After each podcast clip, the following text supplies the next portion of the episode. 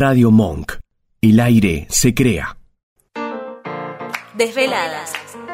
Bienvenidos a esta etapa increíble que nos ofrece la vida. El Poder Más 45 nos encuentra productivas, libres, jocosas, sin mandatos, con la belleza de las canas, reinventándonos y afirmando un lugar activo en la sociedad. Así comienza Desveladas. Corramos los velos y mostremos al mundo quiénes somos.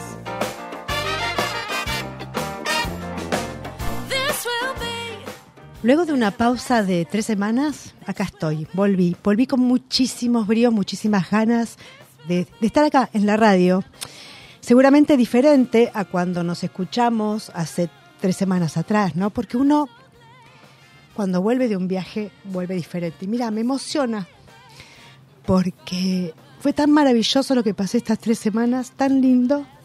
Y todos sabemos que nada se mide mejor que las experiencias comparación con las millas. Nada, nada. No hay contabilidad que contabilice, que, que no, que, que diga, fueron buenos momentos. No, fueron millones de buenos momentos que pasé. Y la verdad que estoy muy feliz. Así que soy Silvia Ramajo, desde Buenos Aires, Argentina. Comienzo desveladas, así, muy feliz. Sigamos desveladas. Sigamos desveladas. Un lugar donde expresamos libertades, sacándonos velos y no pudiendo dormir por nuestros sueños. Bueno, y, y, como, como siempre, como todos los jueves desde hace ya 6-7 meses, me acompaña Idaris, que es para mí otra experiencia sensorial única. Lo que logro con el serum Idaris, chicas, no se los puedo contar. Efecto lifting, ultra hidratante, antioxidante, reafirmante.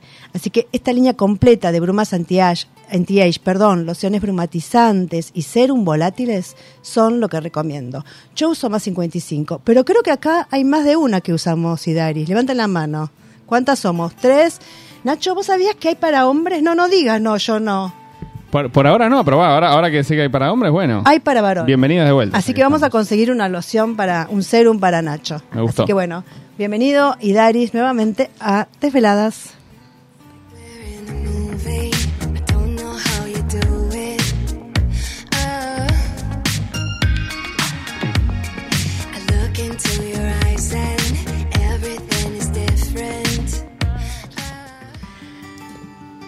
Bueno, y empiezo esta tarde así. Estoy muy manija con mi viaje. Acá estoy con mi hija también, que hicimos esta experiencia tan fabulosa de viajar juntas. Sí, bien lo hemos hecho otras veces a la costa o no.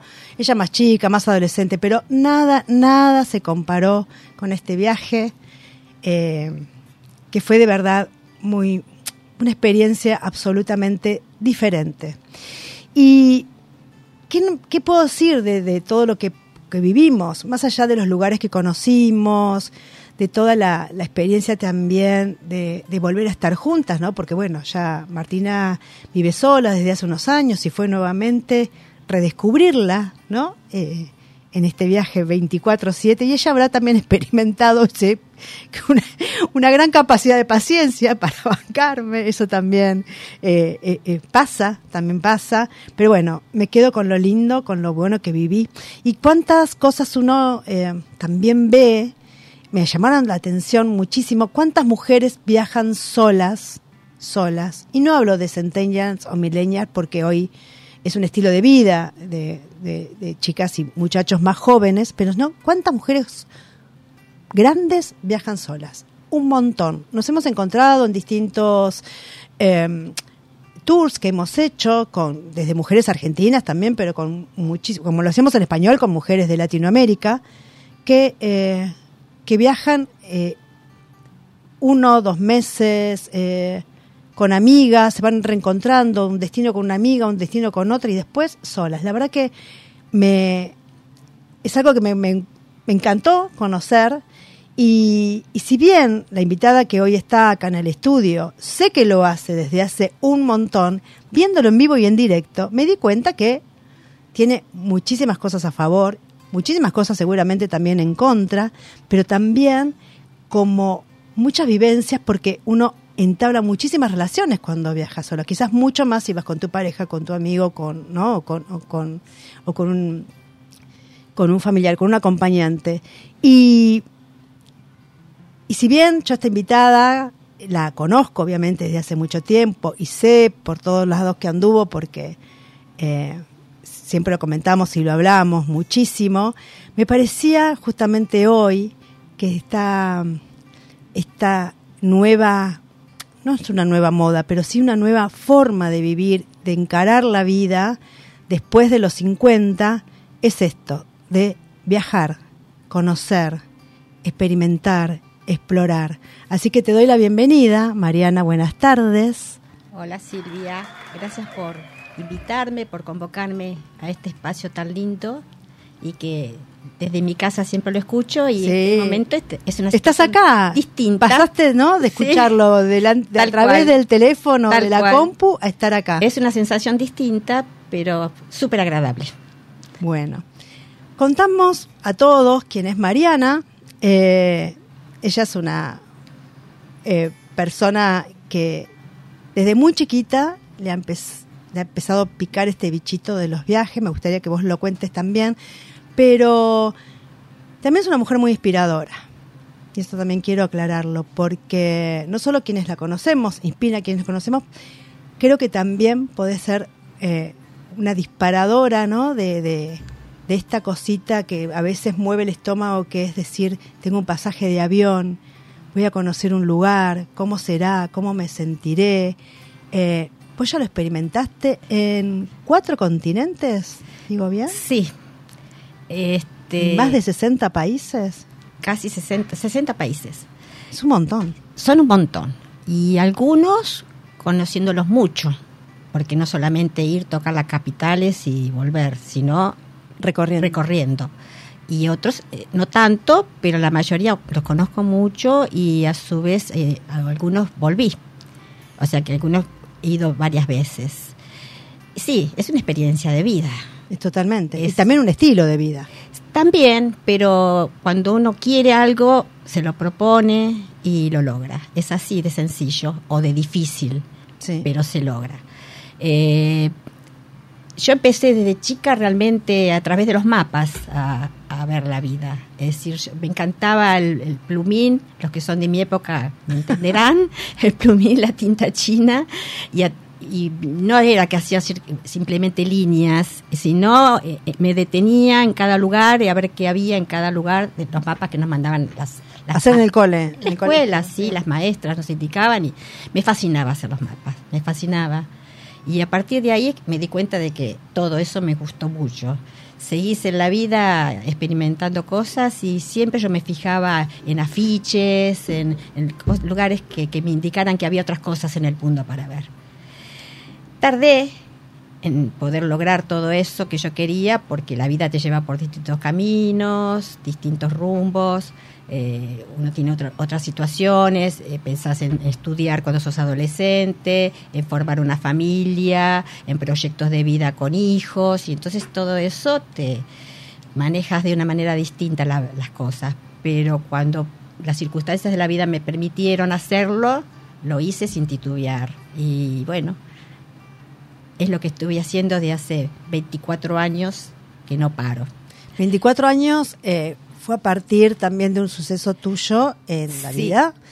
Eh, que me marcó porque mm, simplemente no quiero entrar en detalles, porque no es el motivo de ponernos tristes ni melancólicos, pero sí el gesto de un médico, la cara de un doctor dándome un diagnóstico de una persona amada por mí, eh, fue que dije, nunca más espero a mañana, nunca más, porque yo tenía ese proyecto y el primer viaje a, Francia, que era mi sueño, porque tengo una raíz francesa de mis abuelos, y siempre me atrajo como primer este, escalón, ¿no? Primer lugarcito. Y nunca paré hasta que fui a ese lugar. Lo logré, pero a través de un dolor muy grande. Entonces a partir de ahí dije, nunca más postergo nada, porque la vida te enseña con un golpe que, que no es como vos pensás las cosas, sino que las tenés que manejar de manera más tranquila, pensante, pero activa, es decir, hacer, hacer y hacer. Esa es mi idea. Este, bueno, a partir de ahí Y esto fue a partir más o menos de tus 50, 50 años. Clavados. Sí, sí. Así que saqué la cuenta, no es muy difícil. No, no, no, no, no. este, y bueno, y empecé y mm, es como que proyectaba un viaje, el primer viaje lo proyecté con familiares. Es decir, anterior a esto yo ya conocía mucho Argentina y países limítrofes porque lo había hecho con mi familia, mis hijos y todo. Pero a partir de ahí empecé a hacerlo con amigas, con familiares y siempre con alguna compañía y a veces sola. A veces sola porque no siempre se puede lograr que alguien te acompañe a ciertas eh, este, experiencias que son únicas, las querés vivir vos. Así que bueno, así eh, empezó todo este recorrido y bueno, eso me llevó a, a, proyectar un viaje, después otro, después otro, después otro, a veces con una agencia que yo viajo mucho, que es fabulosa para mí, que me sirve de apoyo y entonces como que también que te organiza también un poco la ruta. Me da cierta seguridad, o yo voy, planifico, eh, quiero conocer tales lugares. Porque, por ejemplo, mi primer viaje a Francia, yo llegué a París, por supuesto, como el sueño de todos, ¿no? Pero antes de llegar a París, llegué a Montpellier, que es un, lugar del, sur de Francia, porque quería ir a Arles, a un montón de lugares del sur de Francia, a que... Y decían, ¿por qué querés ir ahí?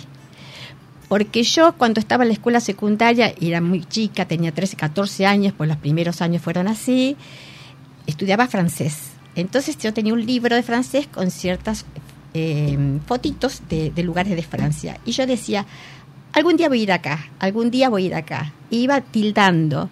y tenés el día de hoy que yo te abro las páginas de ese libro y encontras la virome ya diluida, viste que se hace como en las páginas amarillas y, la virome se, se dispersa de los lugares que yo fui. Entonces, cada lugarcito que yo fui, que yo había marcado en ese libro, quise conocer todo eso. Y era, imagínate, emociones, lágrimas, risas y recuerdos pero porque yo logré lo que yo quería. Em, otra cosa de cuando yo era chiquita, yo pasaba siempre por una agencia de turismo y estaba la Torre Eiffel así como emblemática ahí, mostrándose toda, toda esbelta y hermosa como es. Y yo le decía, ya te voy a conocer. Y la gente me miraba como diciendo, le está hablando un cartel. Y era verdad, ya te voy a conocer. Entonces es como que la Torre Eiffel me marcó, viste, la idea, si fui y la conocí y estuve varias veces y, la disfruté, la lloré, la, la, disfruté, la reí, la gocé, porque era parte de toda una historia tras mí eso, ¿no? Entonces, este, esas cositas así que te van marcando, ¿y a qué punto quiero llegar con esto? Que cuando uno se propone algo, cuando uno quiere, cuando uno dice quiero llegar a eso para todas las cosas de la vida, se logra. Esto es viaje, pero puede ser para un estudio, para lograr tener algo propio, para hasta para un amor. Si te lo propones, seguramente lo vas a lograr. Seguramente, claro que sí. Es a veces eso, ¿no? Mandar ese mensajito a la cabeza y a tu corazón de decir se puede. Y, otra cosa, por ejemplo, el idioma nunca a mí me, me provocó un, una barrera. problema, una barrera. No, de hecho, los que me conocen se ríen conmigo porque yo conozco, qué sé yo, 50 palabras eh, en inglés. La frase lógica para llegar a un aeropuerto, pedir, al mostrador de, pedir algo, claro, pedir la, la, llave, una toalla o algún, es decir, y, y después sé algo un poquito de francés y un poco de italiano, pero no como eso no quiere decir que es maravilloso saber el idioma y que me hubiera sido mucho más fácil. Pero también me pierdo la parte de las anécdotas, porque si vos sabes tan bien, perfectamente el idioma del lugar que vas, y hablas perfectamente inglés y todo, te quedan cositas en el camino que cuando haces serias o, te tratas de rebuscarte para pedir algo, hacerte entender. Claro, entonces este eh, ahí está la parte de las anécdotas y la parte cómica, es decir, una vez en Grecia, en un pueblito de Grecia, se me rompe, tuve un accidente en la parte cuando me, eh, se enganchó la valija en un lugar y se me rompió una parte que yo la tenía que agarrar. En la manija, digamos. Sí, pero de un costado, qué sé yo, bueno. Y, yo tenía que ir de un lugar a otro hasta poder cambiar una valija o así. Entonces digo, ¿cómo hago con esto? Bueno, sencillo. Traté de buscar lo que era una ferretería, ponele. y yo hacía señas que necesitaba algo para atar, no me entendía. Entonces hice las señas lógicas, así que con momento, como stop, un minuto, y con una sonrisa entré atrás del mostrador y yo sé que esas cosas están en lugares chicos. Y todo entonces empezaron a reunirse los, los, empleados a mirar qué estaba haciendo yo. Y yo les hacía una sonrisa, les guiñaba el ojo como para darse cuenta que estaba en son de paz, ¿no?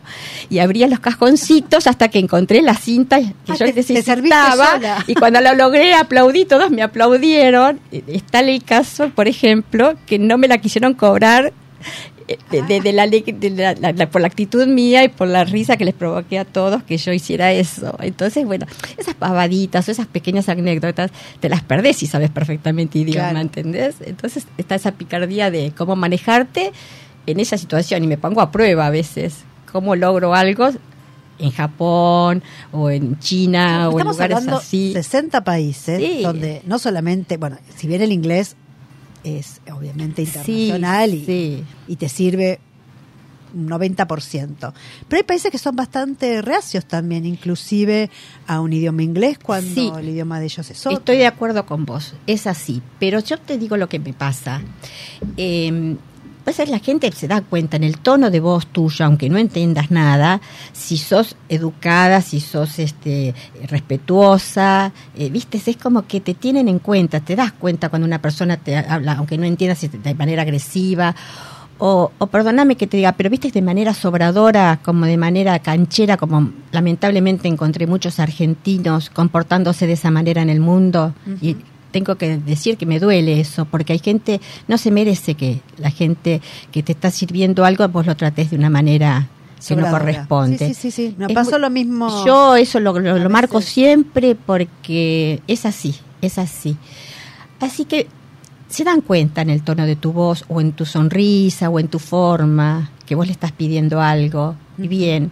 Y a mí me acompañó, yo, por ejemplo, un japonés de un negocio salió, hizo casi 50 metros al lado mío para indicarme exactamente dónde yo tenía que ir a sacar un ticket para comprar algo dejó su negocio solo el señor. Es decir, cosas así te encontrás en el mundo, que te ven con un mapa y como que saben que sos obvio, que sos turista y te- en cualquier lugar miras algo y vienen y te tratan de, de, de- de- ayudar o de, mostrarte que tienen interés en vos, de cuidarte. Sí. Me pasó en todas partes del mundo. Yo no me sentí despreciada ni, ni, ni, ni, ignorada en ninguna parte del mundo. Y te puedo garantizar que estuve China, Japón, Indonesia, Egipto, Jordania, bueno, infinidades de países, Dubái, todo eso.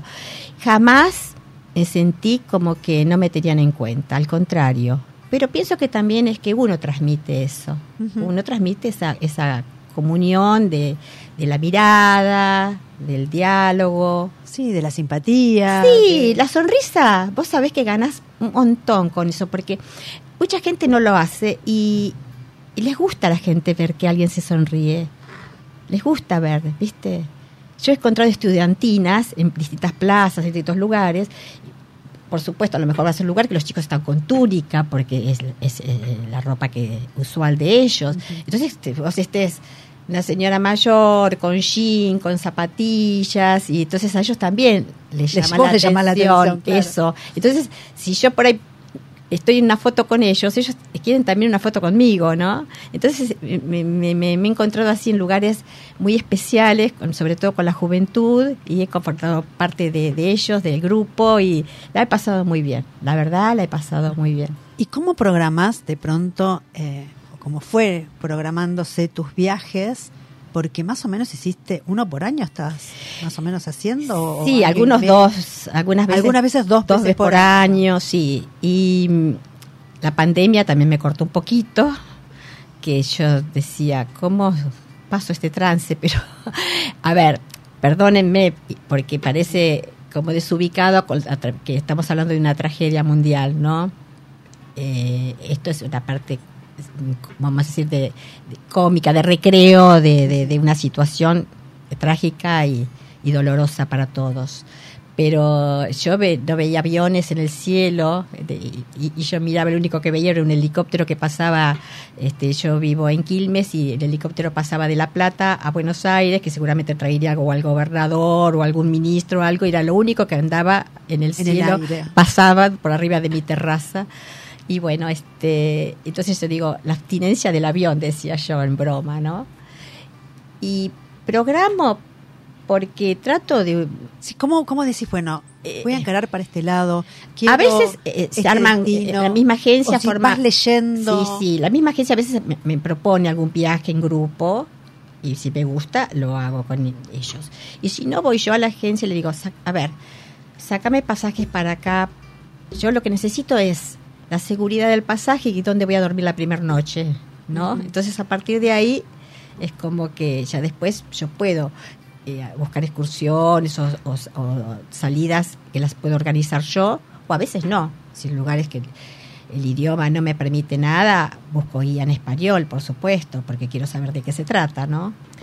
Pero aparte, yo pienso que el mejor motor que tenemos los que hacemos eso es caminar, llegar a un punto. Por suerte tengo mucho, mucho sentido de la orientación. Eso es muy bueno. Mucho, mucho. Entonces eso me ayuda mucho y caminando se descubre todo. vas descubriendo. Entonces, sí, nos pasaba ahora. O sea, de pronto pasábamos por un lugar a la mañana y a la tarde volvíamos a pasar y llegó, pero esto no lo vi. No, cambió la luz del sol y te estaba brindando otro paisaje. Tal cual, sí, sí. Pero lo más interesante de esto de viajar y que comentaba al principio es la gente que uno va conociendo también. ¿Cómo te relacionás vos así con otras personas que vas? Porque son relaciones chiquitas, furtivas, capaz que es de una excursión, ¿no? O solamente capaz que seguramente alguna vez compartiste habitación con alguien también, si vas en grupo o no. Eh, ¿Cómo, ¿Cómo te fuiste enriqueciendo también con esas relaciones? Sí, por supuesto, todo aporta, ¿viste? Todo, todo, todo. Yo este, disfruto de cada cosa, disfruto de una charla, de un café, de una copita de vino, de por supuesto de, ver cosas maravillosas o, y el compartir con gente que no, no, no, no, conozco también me enriquece muchísimo porque descubrís otras experiencias, otra forma de vida o no, o, parecidas a las Pero preferís, que una veces prefiere juntarse, bueno, suponte con argentinos porque decís, bueno, puedes hablar. Yo por lo menos a mí me pasa que me gustaría, me gusta, la verdad, me corro un poco y voy quizás a algún latinoamericano o algún español para justamente... Eh, no, no, yo la, verdad, este, cuando voy con grupos, por supuesto estoy con mi grupo, si voy con algunas amigas o he tenido la desgracia de perder dos amigas que eran compañeras de viaje, de muchos viajes conmigo y eso fue un, golpe fuerte también que tuve. Y a partir de ahí siempre tengo para decir como para lograr distintos lugares, yo sea a la que le gusta la playa, a la que le puede interesar más la parte de ciudad o museo, a la que le puede interesar otro tipo de experiencia de, de con más aventura, vida, claro, entonces veo cómo es eh, porque experiencias lindas tuve, por ejemplo, nunca me imaginé que iba a estar en un safari y cuando fui fotográfico, ¿no? Se entiende, ¿no? Pero bueno, vivir en la selva en distintos horarios o a la madrugada o los atardeceres con unos olores y unos perfumes tan únicos, tan únicos, es como que también dije, wow, ¿qué es esto? Y ser como protagonistas de una película porque veías la supervivencia y veías un león corriendo una presa y estaba yo ahí, o las leonas agazapadas para, para también traer la comida a sus, a sus cachorros y, y estaba yo participando de esa situación, ¿me entendés? También fue una experiencia bastante única, y esto bastante fue rara. Hace, hace un poquito antes de que empezara la pandemia, sí. O sea, Sudáfrica fue ¿Vos dirías que es el destino que más te gustó? No es que más me gustó, es como distinto, fue una, fue una experiencia distinta. Eh, vivir eso yo pensé que nunca iba a vivir, estar en un lugar quietita, calladita. Aparte los tours son, o sea, digamos, el recorrido safari muy temprano en la mañana. Sí, entonces los horarios y, las, las, luces, el sol, tanto al amanecer como al atardecer, la sombra de los árboles, el despertar de los animales, o a la noche la quietud y el silencio y solamente se escucha el rastreo, es, es verdad lo que te cuento, está todo, todo, todo, todo filmadito, donde van arrastrándose las panzas las, las, las leonas para ir a, a, buscar su presa. O sea, son cosas que te decís, ah, wow, esto es este, te, te agarra una adrenalina especial, ¿no? Pero después tuve varias experiencias de, de viajes y de cosas, no sé, por ejemplo, eh, dormir en el desierto, en el, en el, desierto rojo de Jordania, es también fue muy lindo, una cosa también rara, que no la, no la sé siempre y qué sé yo, meterme en las catacumbas romanas. ¿Cómo, es eso? Y bueno, porque está ahí donde están... Eh, ¿Dónde es esto? ¿En Nápoles? Eh, no, en Roma, en las afueras de Roma. Este, también es bravo porque tenés este, a los eh, donde estaban los cristianos que los, los sepultaban de esa manera para que no puedan profanar sus tumbas, ¿no? Entonces ahí sentís el olor a muerte, porque estás entre muertos, y bueno, y también cuando vas a, Egipto y te metes en el Valle de los Reyes, y donde están todas las, este, Tutankamón y toda, eh, todos los faraones, también te, te, decís, wow, también donde estoy, ¿no? Pues decir, o sea, es una mezcla de vida y muerte y, y, son todas las experiencias juntas y, también o sea, y, cuando te cuento lo que fue ver el monte Fuji, por ejemplo, salto a otro lugar, porque vos lo veías en, las propagandas. No, en los almanaques que nos daban la tintorería. sí, tal cual. Y de aparte, este, no solo eso, sino que por ahí en, en, las propagandas de, la, de las fotografías, de, los rollos, los viejos rollos, Sí, en la casa donde revelaban. Exacto, eso te, te, quería decir. Y y estoy, ay, estoy, lo estoy viendo. Y son esas cosas que... ¿Por qué me pasa esto? Porque yo vengo de, de, de, de, un lugar chiquitito que amo profundamente, que es mi Coronel Pringles, provincia de Buenos Aires, un pueblito chiquitito que estuve hasta hace unos pocos días, donde tuve mis amores, ahí mi, mis abuelos adorados, mi abuelo que me hablaba en francés y me cantaba canciones en francés y me leía en francés y yo no entendía nada, pero se ve que eso me fue el, pica pica que hizo que yo este pasara en mi vida lo que me está pasando. Tengo que reconocer que ahí dije, hay, hay otro mundo, hay otro mundo. Y así que yo cuando vez que voy a ciertos lugares, digo, y yo estoy acá y vengo de allá, soy de allá, de un pueblo de, con, con olor a, a, tierra, a, a, trigo y a cebada.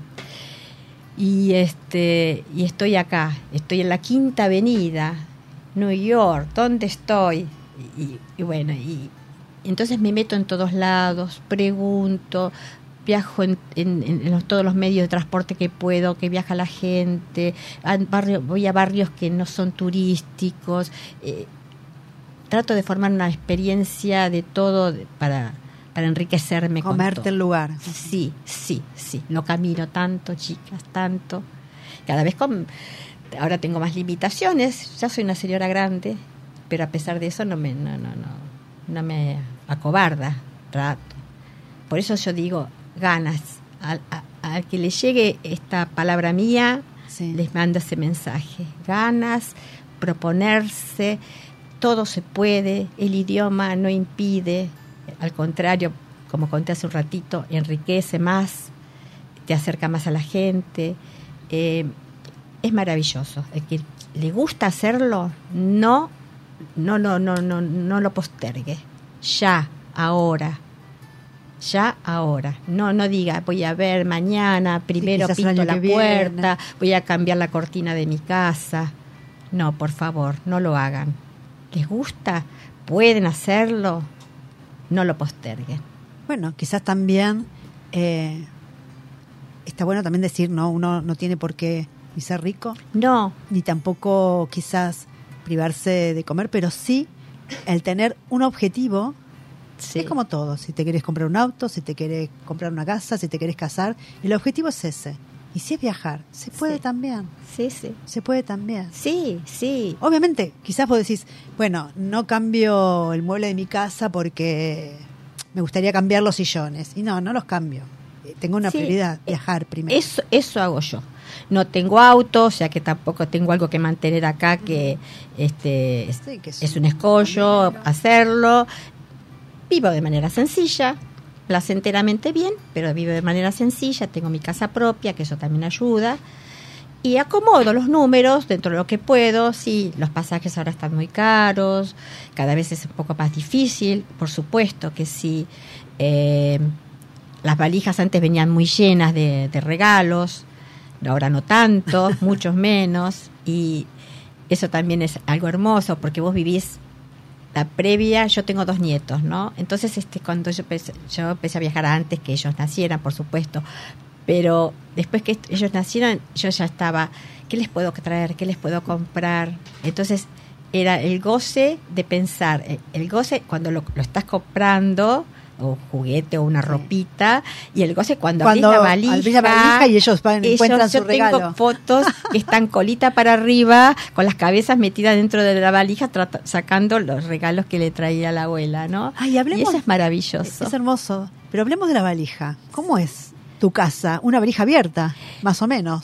Lo que pasa es que también yo hago viajes acá de, de cabotaje. Sí, claro. Yo tengo mis nietos en Rosario, entonces viajo bastante seguido para allá y bueno, ahora vine de, de Coronel Pringles. Entonces yo tengo la valija grande que ya casi no la uso porque no la puedo manejar, que es la que va... Y aparte también ahora las aerolíneas cambiaron el Sí, tema no, de- pero te permiten, pero lo que pasa que yo físicamente ya no la puedo Arrastrar una valija Entonces mucho, estamos sí. con un, un carrión y un- una valija mediana, o una valija mediana y una mochila, según los lugares donde voy. Hay que aprender a viajar liviano. Pero soy Sí. muy práctica, muy práctica. Te armo la valija en dos minutos. Todo el mundo a veces cuando hago tu viaje, ya, no, no, la valija la preparo hacia el día anterior, acumulo todo más o menos lo que pienso llevar y después, en un ratito, este, todo ya está ordenado. Soy muy práctica, adquirí este un poco de practicidad en todo eso, porque si no, no podés ir tan cargada. Cada vez, es decir, hay viajes que hacen, tramos en tren, tramos en micro, tramos en avión, entonces tenés que manejar vos un poco la, Claro. la valija. No siempre tengo un chofer que No, me aparte lo lleve. que vi ahora en este viaje es que antes, bueno, te subían las valijas, los micros y demás. No, ahora no hay no, nadie no, que te no, lo suba. no. Sos vos sacaste el pasaje Sí. por internet, Sí, no ves sí. a un señor que te diga, sí, es este el micro, No, no. y está el micro abierto y vos tenés que meter tu valija. Sí, sí, sí, sí, sí, sí. Cada vez tocan menos y ahora con el tema después de, de- de- de- COVID. de pandemia de COVID, ya prácticamente hasta tenés que avisar a las habitaciones si querés que te las limpien, que te las higienicen o no, tenés que dejar dicho porque si no, no se meten, porque hay gente que no quiere que le toquen nada. Entonces vos tenés que avisar previamente en conserjería si para hacer eso. Así que eh, todo cambió, cambió Sí, mucho después cambió de la pandemia. todo. Yo sí, sí. Y contame, ¿qué es lo que más, eh, bueno, que impactó? Me contabas eh, esto de, de ir a, a Sudáfrica, ¿no? A, a hacer un, un safari en plena y brutal naturaleza, como es eso. Pero, ¿qué cosa loca te pasó que vos decís, bueno, esto no me lo va a creer nadie cuando vuelva, no me lo va a creer nadie cuando lo cuente? Sí, obvio que te pasan cosas porque en tantos trayectos y en tantos momentos, lugares que vas, te pasan cosas locas realmente. Bueno, a ver, eh, te puedo contar, yo hice el, el crucero por el Nilo, este, hasta desde Alejandría todo hasta hasta el sur de Egipto. Entonces allá hay una represa de Asuán donde los- están los cocodrilos que son como sagrados en ese lugar. Entonces llegamos a esa aldea donde está habitada por los nubios, que son eh, altos, delgados, linda gente en el aspecto físico, me refiero así, Sí. son como esbeltos. Y mm, es una aldea grande, yo no sé, yo vi una, una parte, supongo que debe ser mucho más grande de lo que yo vi. Y te bajan del barco y te, hacen un paseo en camello por la parte de- del desierto hasta que llegas a ese lugar, todo por una costa. Y ellos te invitan a las casas para que vos conozcas cómo viven, así. Y entonces un señor en una eh, habíamos formado distintos grupos de, de 10, 7, 8 personas. Yo el grupo mío era de 7 personas Y veníamos en el camello y nos dice que, bajáramos en tal lugar. Con el guía nos lleva a una casa sin puertas, sin ventanas, todas aberturas y cortinas y corredores amplios, porque las casas están pintadas, los techos como de blanco por el calor intenso que hay y después este de colores. Muy vistoso, muy muy lindo de ver, eh, la verdad que muy muy muy, muy lindo lugar y te muestran un sistema de vida de ellos, te sirven un tecito, te preparan unas masitas, te hacen como congena unas este ah, tatuajes, dibujos, en, dibujos en las manos, vienen unas chicas te atienden y te, te van contando a través del guía, te van contando eh, cómo viven ellos, cómo que cómo es el sistema de vida de ellos. Y a mí me tocó justo la casa, o, fue a propósito, porque dice que él indicó que bajáramos ahí, nosotros, que yo bajara ahí. Yo no sé cómo llamarlo, era como el jerarca del pueblo, de ese lugar, era el, el mandamás, no sé qué nombre exacto darles, ¿no? Con una túnica blanca, un señor que a mí me pareció mayor, pero no sé si era tan mayor. Y bueno, estuvimos hablando así a través del guía y, él me venía, me ofrecía el té, me ofrecía todo hasta que aparece una chica con un cocodrilo chiquito, tendría 5 o 6 kilos el cocodrilo y me lo vivo estamos como Susana vivo, vivo, tal cual. Y entonces me lo ofrece en la mano y mis amigas me dicen agárralo y yo digo yo me empezaron a transpirar las manos imagínate mi situación me da el cocodrilo, lo tengo así en las manos, y el cocodrilo con un ojito me miraba y yo quieta así, y es sagrado, yo digo... Si o sea, te lo estaba dando como una ofrenda.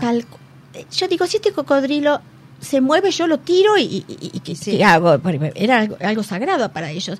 Y, el, guía, el guía, claro, me empieza a decir que era una ofrenda que este señor me daba, porque como que se había enamorado de mí y quería que él con eso me estaba dando lo mejor que él tenía para mí y que quería saber si yo estaba sola y quería saber si yo tenía hijos y cómo era la historia. Entonces yo le decía que sí que estaba sola porque tenía hijos, que yo soy argentina, todo.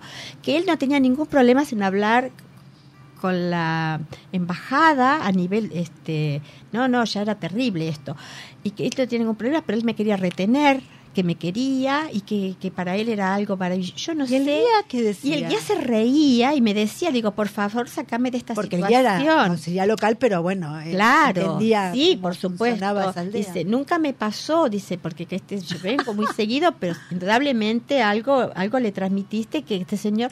Entonces yo con el cocodrilo en la mano, yo se lo quería devolver y él me lo volvía a poner y ahí estaba el cocodrilo, y el cocodrilo, yo digo, por favor, que me lo saque porque ya me estaba a punto de desmayarme yo con el cocodrilo en la mano, aparte que me pesaba. Bueno, vino una chica, me lo retira y yo le dije que le agradecía, me dijo, por favor, que me dejen salir de acá bien.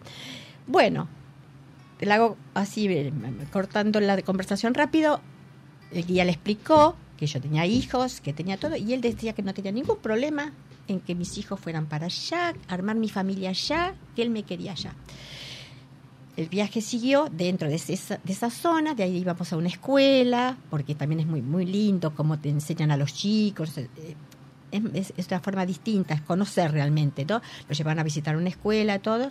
Y cuando estoy en la escuela, yo veo que para, en un pueblito, ya te vuelvo a decir, que eran cabellos y burritos, otra cosa no había, aparece una limusén en la puerta de la escuela con dos señores y me dice el guía, te mandó la limusina porque quiere que volvamos el grupo nuestro a la casa que este señor que te quería ofrecer el, eh, cocodrilo y se quiere que vayamos de vuelta a la casa de él porque nos ofrece un entonces era digamos un señor Claro, es rico, una cosa.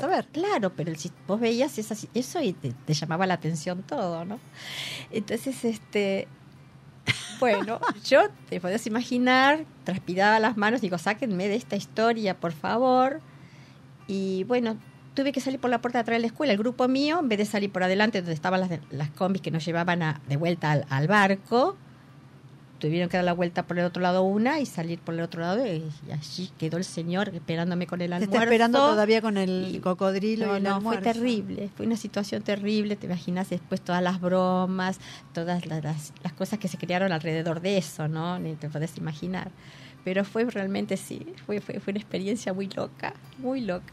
¿Vos preferís eh, hacer destinos eh, con de grandes metrópolis, grandes urbes, o preferís quizás una playa o una montaña todo desolada, aislada? Todo.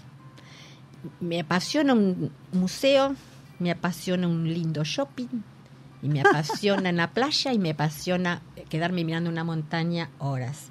Y, pueden pasar sensaciones por mi cuerpo en todos esos lugares, sensaciones, distintas sensaciones, es decir, me puedo emocionar ante las lágrimas viendo un cuadro y también puedo llorar hasta muchísimo viendo algo eh, natural, la naturaleza, como inclusive son nuestros queridos glaciares, que para mí es lo más hermoso que hay en el mundo.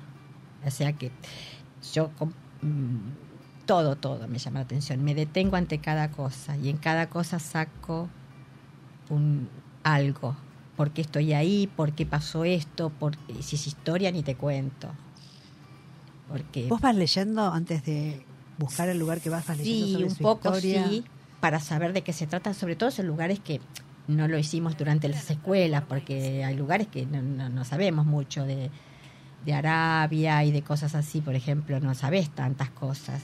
Entonces, este, sí, sí, sí, trato de leer un poco para saber dónde estoy ubicada, qué voy a ver. ¿Tuviste algún contratiempo alguna vez que te hayan robado o que te hayas perdido de pronto? No, sí, perdido, pero también lo, que hayas tenido que ir a una, no sé, una cancillería, una embajada para decir. No, no, no. Ay, qué bueno. Nada, nada desagradable. Lo que la vez que me perdí, que estaba sola en el, en el metro, en el subte de, de Moscú, también saqué la parte cómica de eso, porque yo sabía que tenía que tomar una letra, la letra M, no me la voy a olvidar nunca, color marrón. Pero abajo en sidílico estaba escrito este o este, y yo lo tomé para el sentido contrario. Cuando bajo a la estación me di cuenta, yo acá no estuve, tengo que volver. Pero cómo volvía y cómo iba de, una, de, un, de un sentido del metro al otro. Entonces, con un mapa, me arrima un policía, le hago seña donde tenía que ir, y me miran, eran cuatro, no se separan, entonces me dijo que fuera con ellos, me hizo seña con la mano, entonces eran cuatro muchachos divinos, altísimos, de casi dos metros cada uno, y yo en el medio que mido unos 65, entonces la gente me miraba, no sabía si me llevaban detenida o qué pasaba conmigo, porque no se separan. Y a paso de marcha, bajamos escaleras, subimos escaleras, bajamos escaleras, me llevaron al andén que correspondía y me señala para dónde tenía que ir. Y me lo señaló varias veces como diciendo, no te vuelvas a equivocar, no te pierdas de nuevo. No sé lo que le diría en ruso a sus compañeros, pero a mí me causaba mucha gracia. Y bueno, yo también como decía así espontánea, no les podía dar un peso, primero porque eran altos, no llegaba nunca. Entonces los palmé así en el brazo a, todos, y entonces se quedaron así. Y logré que se hicieran una sonrisa a los cuatro, porque me vieron como desprejuiciada.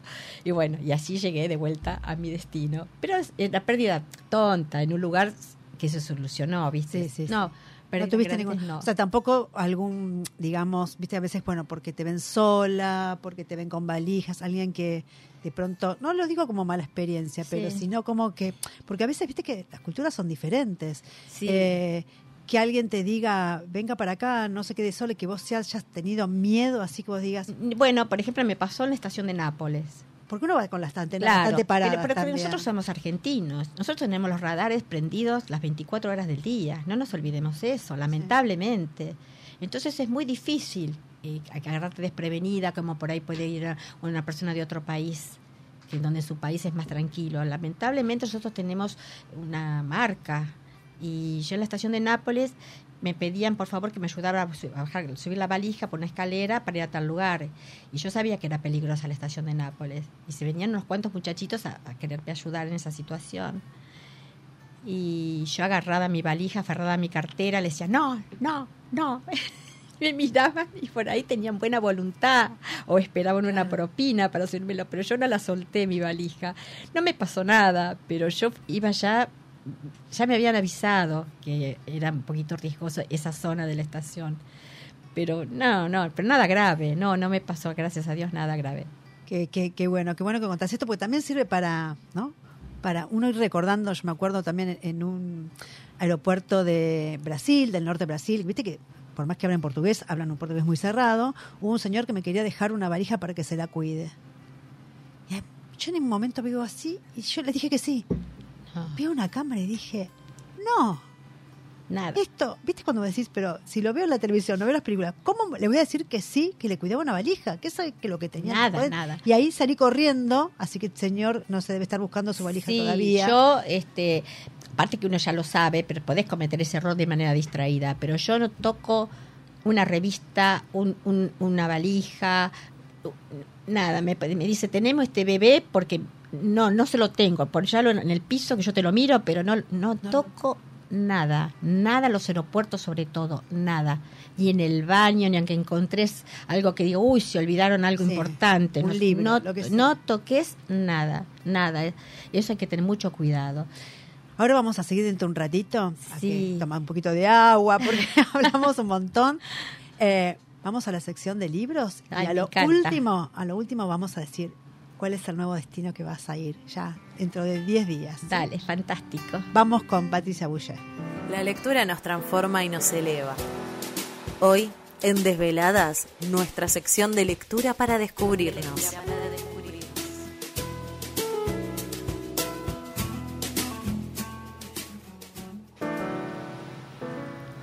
Buenas tardes, señora Patricia Boucher. Bienvenida, bienvenida Desveladas. ¿Cómo estás? ¿Qué tal? Bien, muy bien. ¿Y usted cómo está, señora? Yo feliz, ¿qué te puedo decir? No, no en la silla, no quepo en la silla de Radio Monk. Me imagino, me imagino. No, estoy muy bien, estoy muy bien. ¿Cómo estás vos tanto tiempo? Muy bien, eh, haciendo, bueno, eh, estuvimos con la feria del libro. Sí, Estuve te vi. todo- sí, estuve Muy todo- activa con tu libro también, presentándolo en Ah, la sí, feria. gracias, gracias. Estuve escuchando lo que lo que ustedes decían recién, ¿no? Sí, perdón, Patricia, te presento a Mariana, Mariana te presento a Patricia. Hola. Eh, Bueno, Pat- estuve- eh, Mariana te conoce porque es una oyente del programa, o sea que Ah, ella sí, siempre sí, está. bueno, encantada, un placer. Igualmente. Eh, estuve escuchando mucho lo que ustedes comentaban de, de los, de los viajes y del viajar. Y justamente, bueno, eh, tomé un libro ¿sí? que ya había leído, eh, seguramente lo conocen, y si no, en algún momento lo, compartiré con ustedes, que es El infinito en un junco, de Irene Vallejo. Eh, justamente en la feria del libro fui a una conferencia de ella y ella comentaba que mm, si una persona no cuenta su historia a lo largo de los años, cuando ella, esa persona fallece, la historia muere con ella, haciendo referencia a que a lo largo de toda la historia de la humanidad, ¿sí? muchas cosas se han perdido porque eh, no, no se han recuperado de la tradición oral. A ver, lo único que, que- que hace que lo recuperemos es la tradición oral pero otras cosas que han estado escritas, por ejemplo, en la Biblioteca de Alejandría, cuando se quemó, esas cosas se han perdido para, para la humanidad.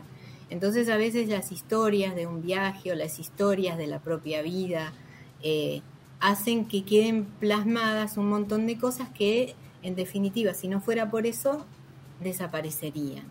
Y en, justamente en, este libro del infinito en un junco, hay eh, un, extracto de, una, de un- una poesía que dice lo siguiente, que es pertinente justamente a lo que ustedes estuvieron hablando recién. Leer es siempre un traslado, un viaje, unirse para encontrarse. Leer, aun siendo un acto comúnmente sedentario, nos vuelve a nuestra condición de nómades. Y tomando esto que ustedes dijeron, eh, justamente estuve hace un, un ratito escuchando una conferencia de Juan José Millás. Él dice que la lectura eh, y que los viajes y que el relacionarse con, con un montón de gente va construyendo nuestra propia identidad. Y ahí me refiero a, a- a lo que recién comentaron sobre escuchar las historias de mi abuelo cuando era chica, que me hablaba en francés o que me contaba tal o cual cosa. Todas esas pequeñas cosas de, de la infancia, de la gente con la que nos relacionamos, del lugar en donde crecimos, después la primaria, el secundario, todos los viajes, van haciendo las personas que somos, van construyendo nuestra propia identidad. El subir a un colectivo, el leer un libro, el identificarnos con un personaje, hacen que vayamos formando nuestra propia identidad y nuestra propia moral. Entonces yo relaciono mucho todo esto que ustedes dijeron con, con la vida misma, porque un viaje, ya sea a través de una lectura, a través de alguien que nos contó algo o a través de un viaje propiamente dicho, nos hace crecer un montón, que conocemos otras personas, otras culturas, vemos si nosotros estamos mejor o peor, sabemos qué queremos y qué no queremos, eso desde ya. Entonces, este, eso nos va formando y vamos creciendo a medida que vamos haciendo ese viaje, a través del viaje o a través de la lectura. Y este libro que decís, La infinidad de los juncos, ¿no? El infinito, El infinito de los juncos. Buenísimo. Es eh, buenísimo porque eh, no estoy comentando, este no, no lo iba a comentar. ¿eh? lo trajiste por, la, por, lo dije veníamos hablando ahora, por Irene Vallejo, porque ella justamente comentó toda la investigación que hizo. Esto lo, lo, lo, a ver, estuve hace, hace poquito en el marco del Congreso de Promoción de la Lectura en la Feria del Libro, y justo estaba ella dando la conferencia, y ella comentaba todo lo que le costó hacerlo porque tuvo que hacer una investigación eh, en diferentes lugares para poder ver cómo fue modificándose y se modifica la tradición oral y el contar las historias. Y cómo si uno no cuenta una historia, esa historia que quedó plasmada o que queda plasmada oralmente por escrito, esa historia desaparece. Queda muerta, claro. Queda muerta, porque ese personaje desapareció. Pero como ustedes hablaron de viajar y no era este el libro que iba a comentar. ahí viene, viene. Ahí viene, viene, viene. Yo quería comentarles em, tres, tres libros, em, solamente voy a comentar uno de uno, ¿no? Eh, que tienen que ver con los viajes, con los viajes em, dentro de, nuestra Argentina. Y los libros son Desconocida Buenos Aires, de Leandro Vesco, Escapadas Soñadas. Son todos los lugares eh, que él fue recorriendo, yo lo sigo a través de Instagram, porque él va recorriendo todos los lugares de la Argentina, aquellos lugares olvidados, en donde tienen siempre alguna historia por contar. ¿sí? Esta es una. Esta es Historias de las Fronteras. Son personas que viven en diferentes lugares de nuestra Argentina y que les cuentan una historia eh, sobre una pulpería o sobre un lugar que todavía subsiste, esos paseos que uno hace cuando toma el auto o se mm. va a 100 kilómetros de, de, Capital Federal y encuentra... Mini turismo. Exacto, ese mini turismo que uno hace. Y con respecto a eso, les voy a mencionar y contar eh, una historia de Desconocida Buenos Aires, que es otro libro de él, yo lo tengo dedicado por él, no sé si es este o el otro. ¿Es de Leandro? Espera que no... es de Leandro Vesco. Leandro Vesco. Esta es Desconocida Buenos Aires, Secretos de una provincia. Esta, en esta pulpería yo estuve, es una de las pulperías que está en Luján, que se puede almorzar y es una de las pulperías más antiguas, es el límite con la frontera, con el, con el aborigen, ¿sí? Son lugares emblemáticos, como cuando uno o, uno de repente, como, como decían recién, no sé, mi sueño soñado también, mi sueño soñado, bueno, el sueño que yo soñé una vez, eh, jovencita, tendría 12 años, eh, estaba en el secundario y me toca, miren cuando hacían unos trabajos prácticos, y me toca la ciudad, el país que yo quería, Francia. Mira vos, coinciden. Fue coincidencia, Francia. Mi apellido es francés yo siempre, estuve enamorada de Francia. Eh, me toca Francia. Fuimos con mi papá a la embajada, nos dieron monedas, nos dieron un montón de cosas. Y yo siempre dije, en algún momento voy a ir a Francia. El día que yo llego, como comentó ella, en el avión lloraba de la emoción por llegar al lugar que uno eh, siempre tanto imaginó, claro, tanto deseó, soñado, que tanto deseaba desde que era desde que era chiquita. No logré, pero ya lo voy a hacer, llegar al lugar de donde es mi apellido.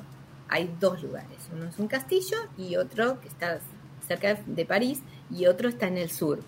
Este, pero bueno, son esas cosas que yo creo que si uno a la vida o a los objetivos le pone a lo que haga, seguramente con el tiempo eso se logre.